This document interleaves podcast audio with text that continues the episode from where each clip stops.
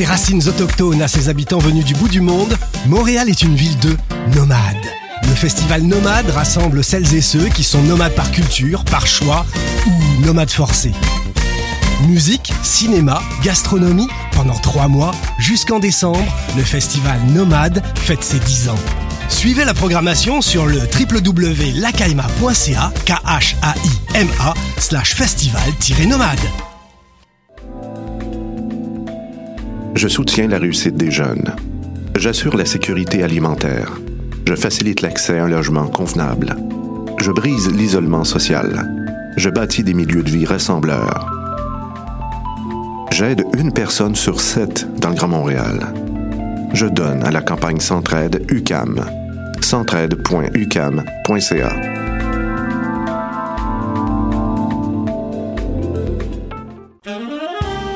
Jazz est de retour cet automne pour une 19e édition audacieuse. Le festival vous donne rendez-vous du 4 au 13 octobre afin d'encourager la vibrante scène jazz de Montréal. Assistez à des rencontres exceptionnelles entre des musiciens d'ici et d'ailleurs. Au programme, plus de 100 musiciens, 22 concerts dans 10 lieux inspirants montréalais répartis sur 8 jours de festival. Retrouvez la programmation complète et les informations sur le site lovejazz.com.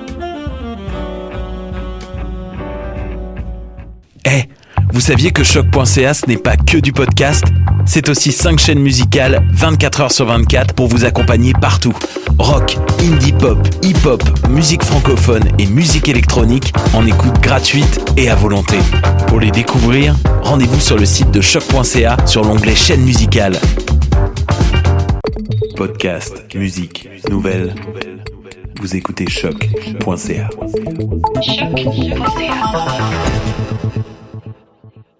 Moteur. Ok, lumière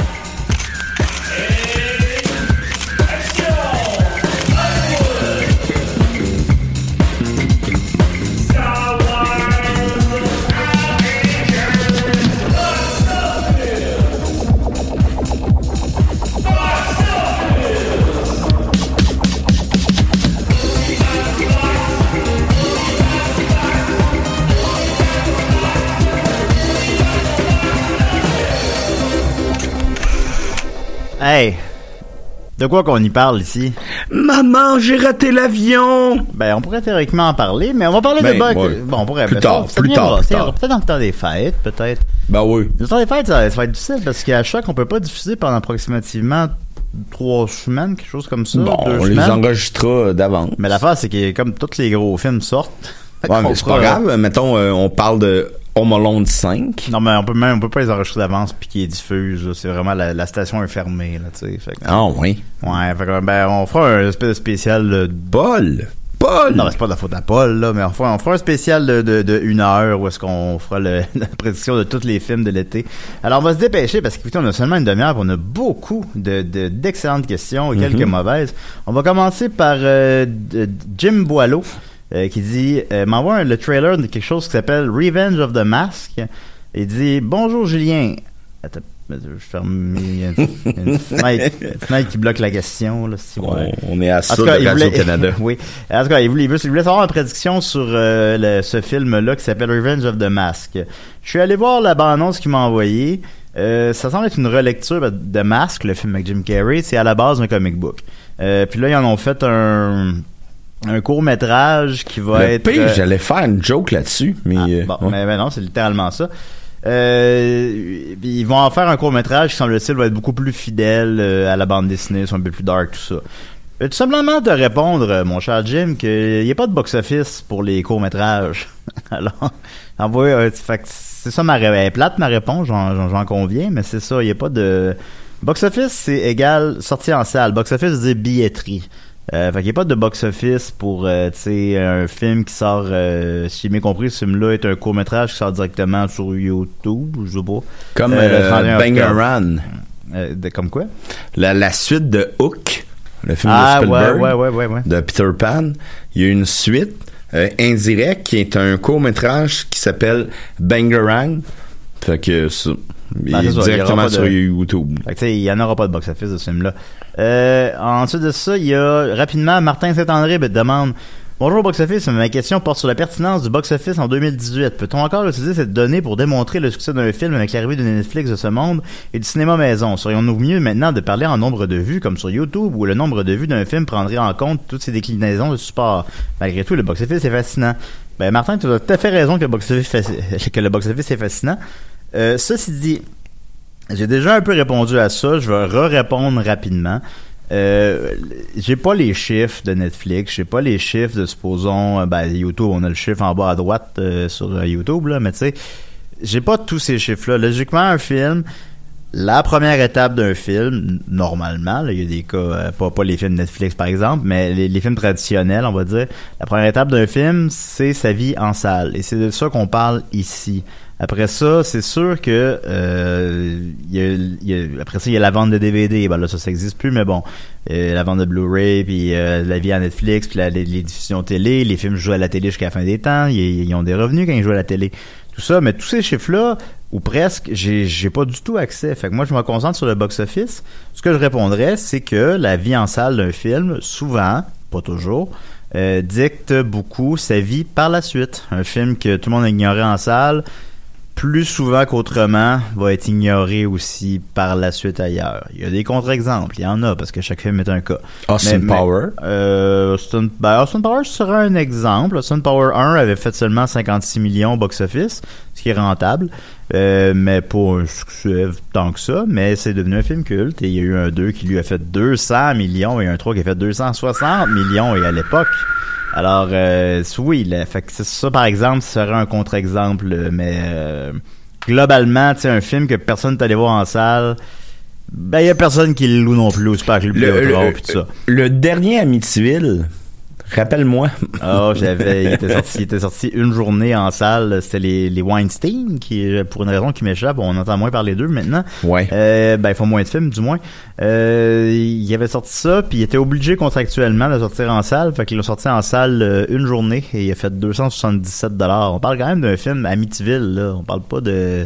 Tu n'importe quel Robert Morin a fait plus que 277 dollars en salle. C'est- pas... euh, Mais j'aimerais ça le voir. alors voilà.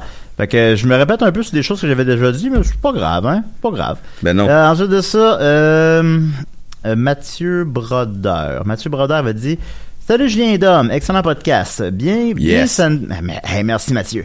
Bien ça ne touche hey, Mathieu avec deux, deux T comme Mathieu Bonin. Bien ça ne touche pas au box-office, je serais curieux de savoir si vous considérez qu'un bon doublage peut rendre justice à la version originale. Préférez-vous toujours la version originale? Merci.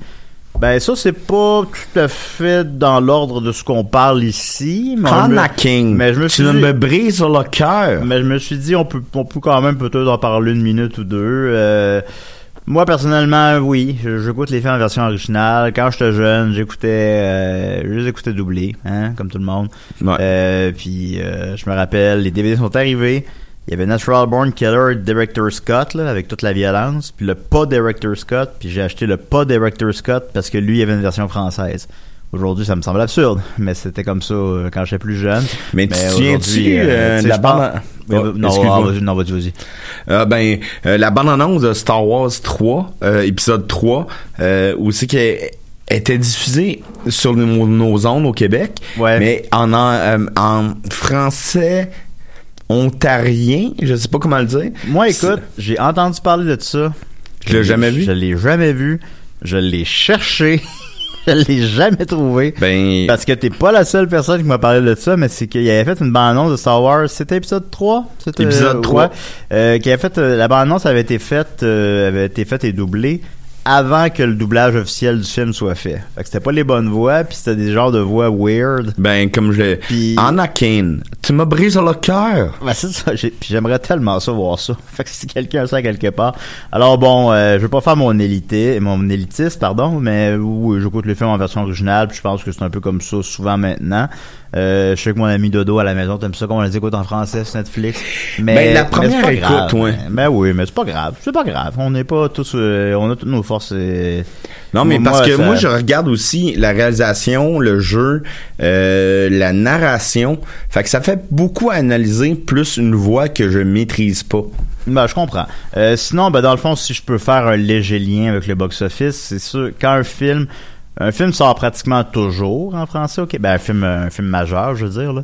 Euh, sort pratiquement toujours en français au Québec. Euh, ça arrive parfois qu'il y a des succès surprises qui sortent pas. Euh, un exemple qui me vient, c'est pas au Québec, par contre, c'est en France. C'est euh, Get Out. Euh, a été un immense succès surprise. Ça- la critique était bonne, fait qu'il savait qu'il y aurait un bon box-office, mais pas à ce point-là. Il a fait euh, 175 millions sur un budget de 4. Fait que ça a complètement dépassé le studio. Puis quand ils l'ont sorti en France, ben il y avait même pas de version doublée parce qu'il n'avait pas fait. Fait qu'il est sorti en France uniquement en Donc, anglais. ça a dû euh, affecter le... Ça a affecté négativement son box-office. Parce qu'il y a quand même, évidemment, plusieurs personnes qui écoutent les films seulement Mhm. en version doublée, puis c'est correct. là. Peut-être les gens euh, d'une génération ou deux plus élevée que la mienne euh, maîtrisent moins l'anglais, Comme moi. là, tu sais, euh, ouais, comme, comme toi, par exemple. Hey, Voilà. je vais faire le reste de l'épisode en anglais. Non, c'est pas une bonne idée. Ouais. Ensuite de ça, Yes. euh, ensuite de ça, Sophie Croteau nous demande... euh, oh. euh, là, ça, une- ça, une- on pourrait en parler une demi-heure. On va essayer de. Écoute, j'ai presque le goût de la garder pour plus tard, mais on, va, on va le faire pareil. Coucou les amis, quel, quel film a coûté le plus cher actuellement et avec l'inflation et combien a-t-il fait au box-office? Un film coûteux est-il généralement rentable? Ben, Bon, un film coûteux. un It's a very good question, Sophie. non, fais pas ça, fais pas ça. Un film coûteux est-il généralement rentable? Ça, c'est trop... euh, ça, on n'ira pas là tout de suite parce que c'est trop vaste. Mais je vais y aller avec euh, quand même quel film a coûté le plus cher? Parce que ça, ça vous intéresse, les amis, je présume? Is uh, Pirate of Caribbean 3? Euh, Caribbean, oui, c'est effectivement euh, Pirates of the Caribbean on Stranger's Tide. En, en fait, je pense que c'est pas le 4. No, ça? no, it's uh, the 4. Ouais, the mais 3 c'est- is the, Non, uh, the worlds of the en- end. Parle pas en anglais. Ça, ça, ça- bon. Euh, I, will uh, speaking English. Ben, ça, c'est le, le 4, en fait. Et il a coûté 378 millions de dollars. Oh my god. Évidemment, après ça, ça, ça tient pas compte que, supposons, euh, ces films-là sont filmés euh, en Australie, à Vancouver, pas au Pirates des Caraïbes, là, mais euh, sont filmés dans des places que, bon, euh, des, quand, quand tu filmes là, l'État rembourse une partie de, de- pour attirer les tournages. là, bon. Yeah, of course. Ça, c'est pas quelque chose que je maîtrise parfaitement, évidemment, mais bon. Euh, Like my coûté English. 300 oui, c'est, voilà. Ensuite de ça, c'est euh, Avengers Age of Ultron. Donc, pas le plus récent, mais le deuxième, euh, qui a coûté 365 millions. Ensuite de ça, en troisième position. Attends un peu. Comment ça? euh, comment on peut expliquer que le 2 versus le 3, le 3 que tout le monde est là? Ben, je n'ai pas la réponse exacte, mais ma théorie, c'est que le 3 est filmé en même temps que le 4. Fait que, ben, approximativement, là. Hmm. Fait que tu sauves dans les coups quand tu fais ça. Ah. Euh, ah, ah, yeah. Mais en troisième position, justement, c'est Avengers Infinity War, soit c'est le plus récent, coûté 316 millions. Oh Ensuite de là ça, là. en quatrième position, Pirates des Caraïbes at World's Hands. Ça, c'est le troisième, je crois, ouais. Oui. Euh, lui, il a coûté 300 millions. Ensuite de ça, là, à date, les quatre films que j'ai nommés sont soit des Pirates des Caraïbes, soit des Avengers. Ils sont tous des films de Disney. En cinquième position, finalement, un autre studio, mais un film assez similaire, Justice League, a coûté 300 millions de dollars, puis vous l'avez probablement vu, les amis, puis c'est pas... euh, Eh, It's not un écran. non, le, le 300 millions de dollars est pas à l'écran, là. C'est pas... euh, fait que... euh, non.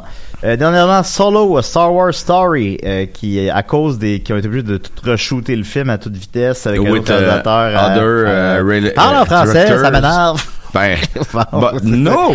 euh, Puis euh, Solo euh, a coûté 275 millions de dollars. Euh, John Carter, un flop très notoire, parce qu'à date, c'est quand même des films qui ont soit marché, soit été rentables.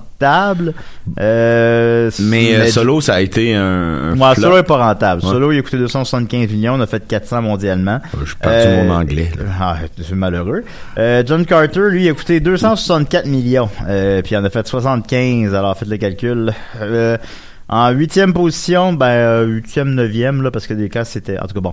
Euh, Batman vs Superman, euh, of Justice, du même réalisateur que Justice League, euh, a coûté 263 millions, ce qui est beaucoup trop. Euh, en, en, en terminant, pour terminer le top 10, euh, Star Wars The Last Jedi, euh, le, le plus récent, a coûté, à part Solo, là, le plus récent de la trilogie euh, traditionnelle, a coûté 263 millions de dollars. Mais lui, tu sais, bon, euh, c'est des films... Il y a des films là-dedans, évidemment, que, tu sais, tu peux mettre... Tu peux mettre 250 millions, 300 millions de dollars dans ton Star Wars parce qu'il va faire plus d'un milliard, là. C'est- pas ça, c'est un investissement qui est sûr d'être rentable. Là. Ça, ça t'es sûr de pas te tromper. Mais euh, Justice League, tu vois que ça aurait voulu être le Avengers de cet univers-là. Ils sont allés trop vite, ils ont mal joué leurs cartes. On a déjà parlé la semaine dernière. Oui. Fait que bon, euh, c'est ça. Euh, sinon, bon. Euh, euh, yes. euh, sinon, rapidement, peut-être des, des trucs qui se pourraient surprendre, là. Euh, non. Non, il n'y a pas de. Y a rien qui surprend là-dedans. Mars Need Moms, Mars Need Moms a fait. je l'ai pas devant moi. mais ça a été coûteux. C'était excessivement coûteux. Je vais aller chercher le chiffre exact pour pas dire n'importe quoi, mais il me semble que c'était Oh, 150 thank millions. you. Euh, Une petite émission bilingue, là. oui, oui, les gens, euh, apprécient ça. Euh, il a coûté 150 millions de dollars, puis il en a fait 39. Et là là. Et ça a fait euh, la faillite, Faillite, du hein? studio de... Ben, c'est un film de Disney, ça a évidemment pas fait la faillite de Disney, mais ça a fait la faillite du studio dont je n'ai pas le nom. Euh, ouais, je l'ai devant moi, en fait. Euh, Image Mover Digital. C'était de- les- le studio de Robert Zemeckis. Ouais, que lui voulait vraiment beaucoup, beaucoup pousser cette technologie-là que personne ne veut. Ouais, que son dernier film réalisé par lui, euh, c- c'était euh, le Noël de de Scrooge, le, le, le conte de Noël? Ouais, euh, ben, ça a été- Avec Jim euh, Carrey? ouais, c'est euh, Christmas Story, c'est Ouais. non? Ben, je Euh, ça a été fait euh, juste avant, en fait, Mars Need Moms. Euh, Christmas Story, c'est pas un flop, mais c'est pas un succès. Mais Mars Need Moms, c'est un immense, immense flop, là, un des plus gros flops de tous les temps, littéralement. C'est un film qui coûte 150 millions, qui en fait 39, puis euh, Il était pas beau visuellement non Ben, c'est, laid, c'est Ouais. pas, pas beau. Euh, il appelle, il appelle le, le- je crois, le Dead Eye, ou je sais pas quoi, où est-ce que le, le regard est vide. C'est, les personnages sont des, des comme des, euh, des, des- marionnettes au regard vide, puis c'est, c'est, c'est, c'est, c'est pas beau, ça coûte super cher.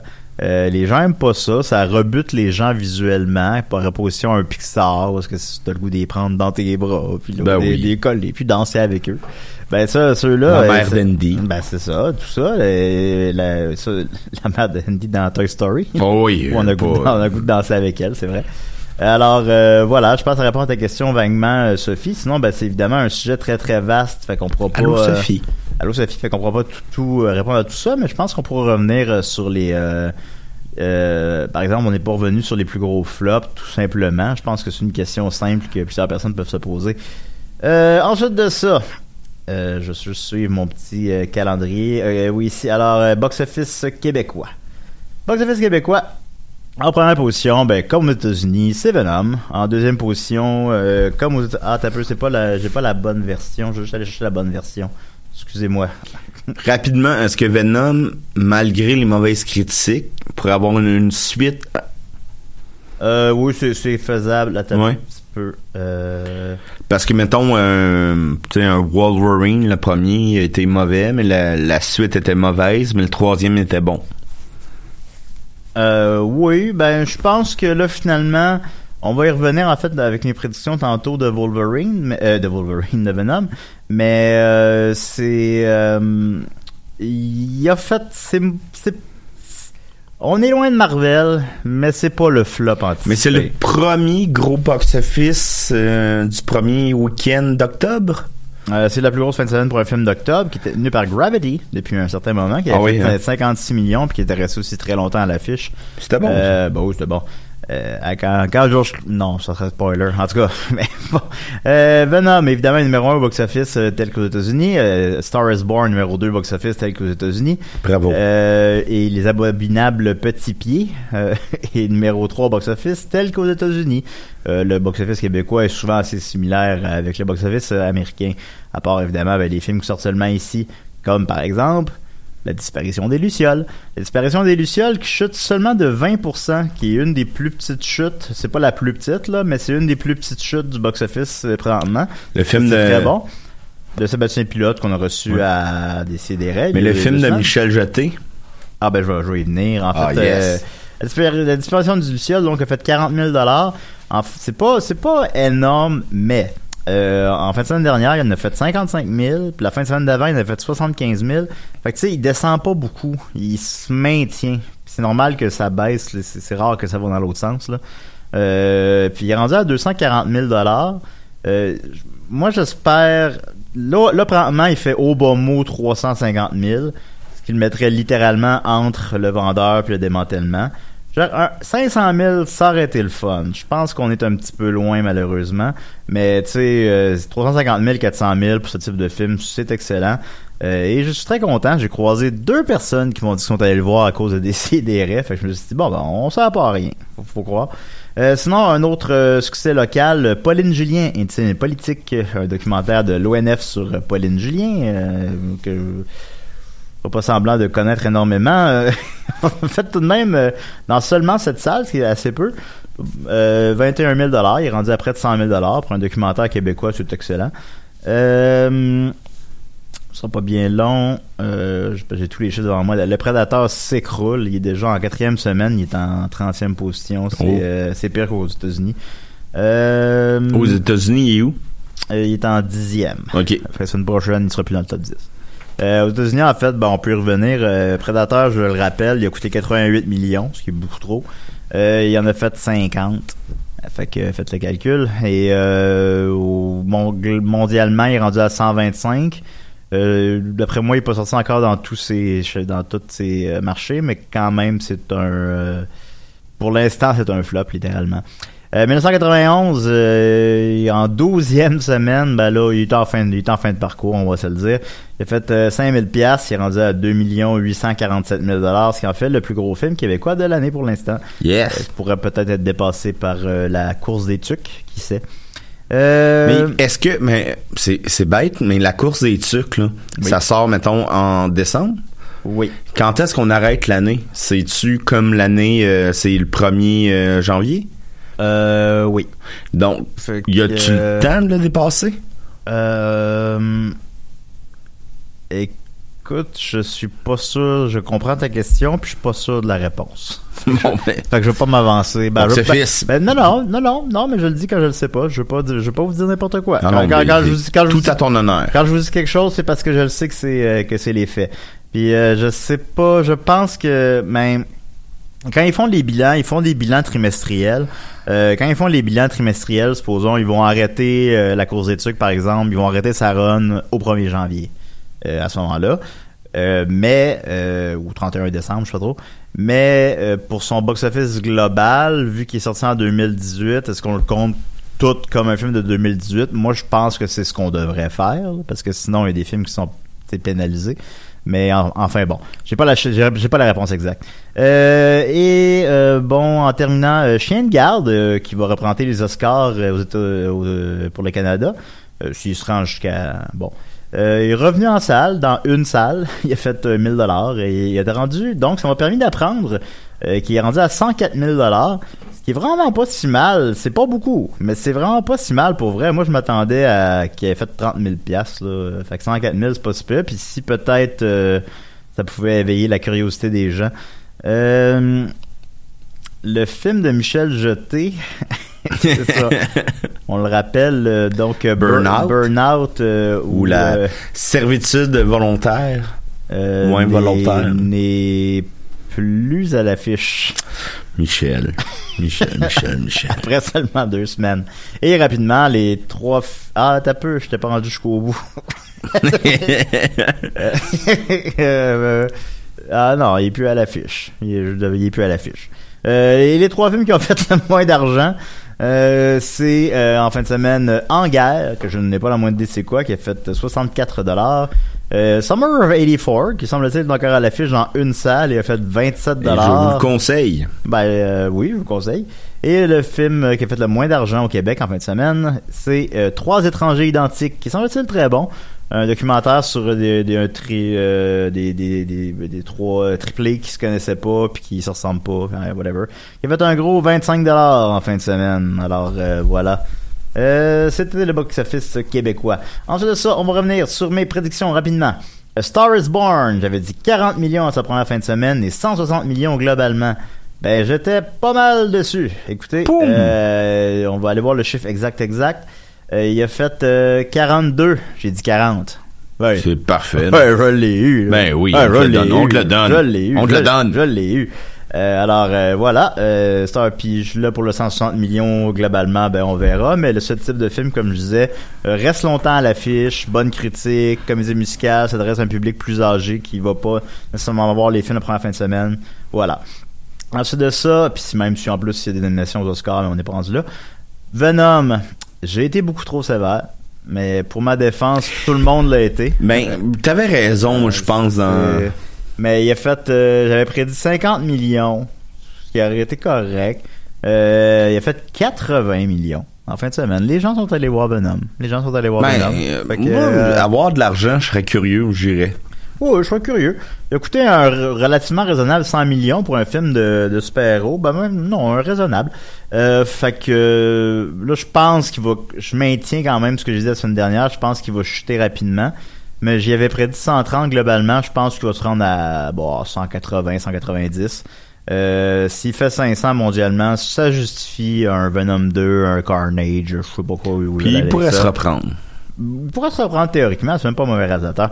Alors voilà. Euh, ensuite de ça, rapidement, les, les trois films qui sortent en fin de semaine. euh, Bad Time at El, Ro- El Royal. Il y a ne serait-ce qu'une demi-heure avant l'émission, je savais même pas pas en tout c'était quoi. C'est Matt Reeves. Ben c'est ça. Finalement, je suis allé me renseigner un petit peu.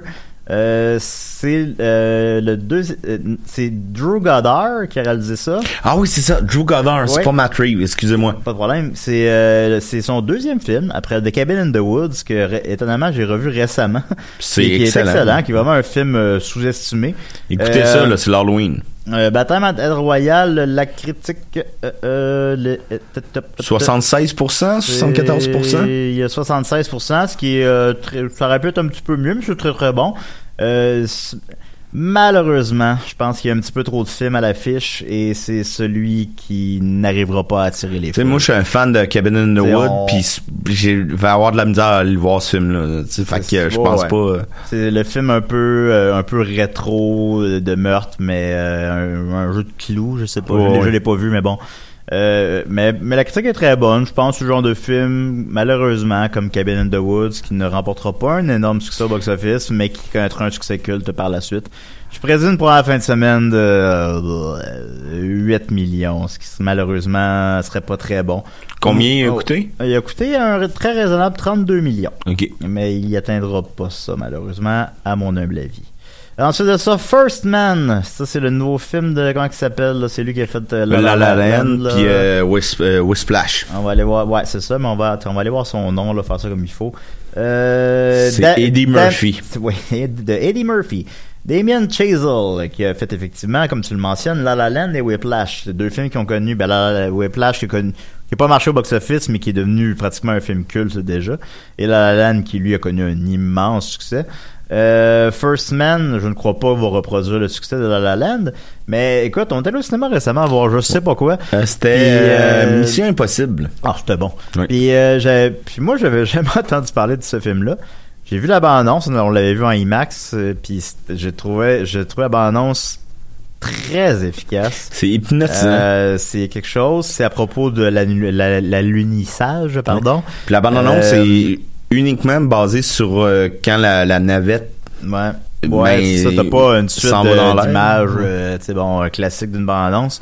Euh, la critique est excellente. Il y a 90%, je me trompe pas, on va le vérifier. 90%, c'est c'est excellent, c'est phénoménal.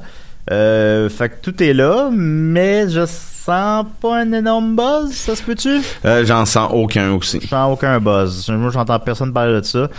J'entends plus de monde parler de Goosebumps 2 que de First Man, là. ça va pas bien. Ben, c'est sûr. Fait que, euh, à cause de ça, malheureusement, je dirais une première fin de semaine de 22 millions. Puis rapidement, je Mais sens pas au que moins, il le a, coûté, buzz... il a coûté 59 millions, ce qui est raisonnable, surtout pour un, ce type de film. Euh, Mais ça va pas se rendre aux Oscars non plus, fait que je pense pas qu'il va y avoir comme un, un a- renouveau. On a, là. on a plus beaucoup de temps. Goosebumps 2 rapidement? Goosebumps 1 a fait 77% sur Rotten Tomatoes et a coûté, a coûté 50 millions, a fait 80 aux États-Unis et 150 mondialement. C'est trois fois son budget. C'est vraiment pas énorme. C'est pas des chiffres, c'est rentable, mais c'est pas des chiffres qui justifient beaucoup une suite. Malgré tout, ils en ont fait une. Euh, il y a- J'avais dit la semaine dernière que Jack Black était pas dedans.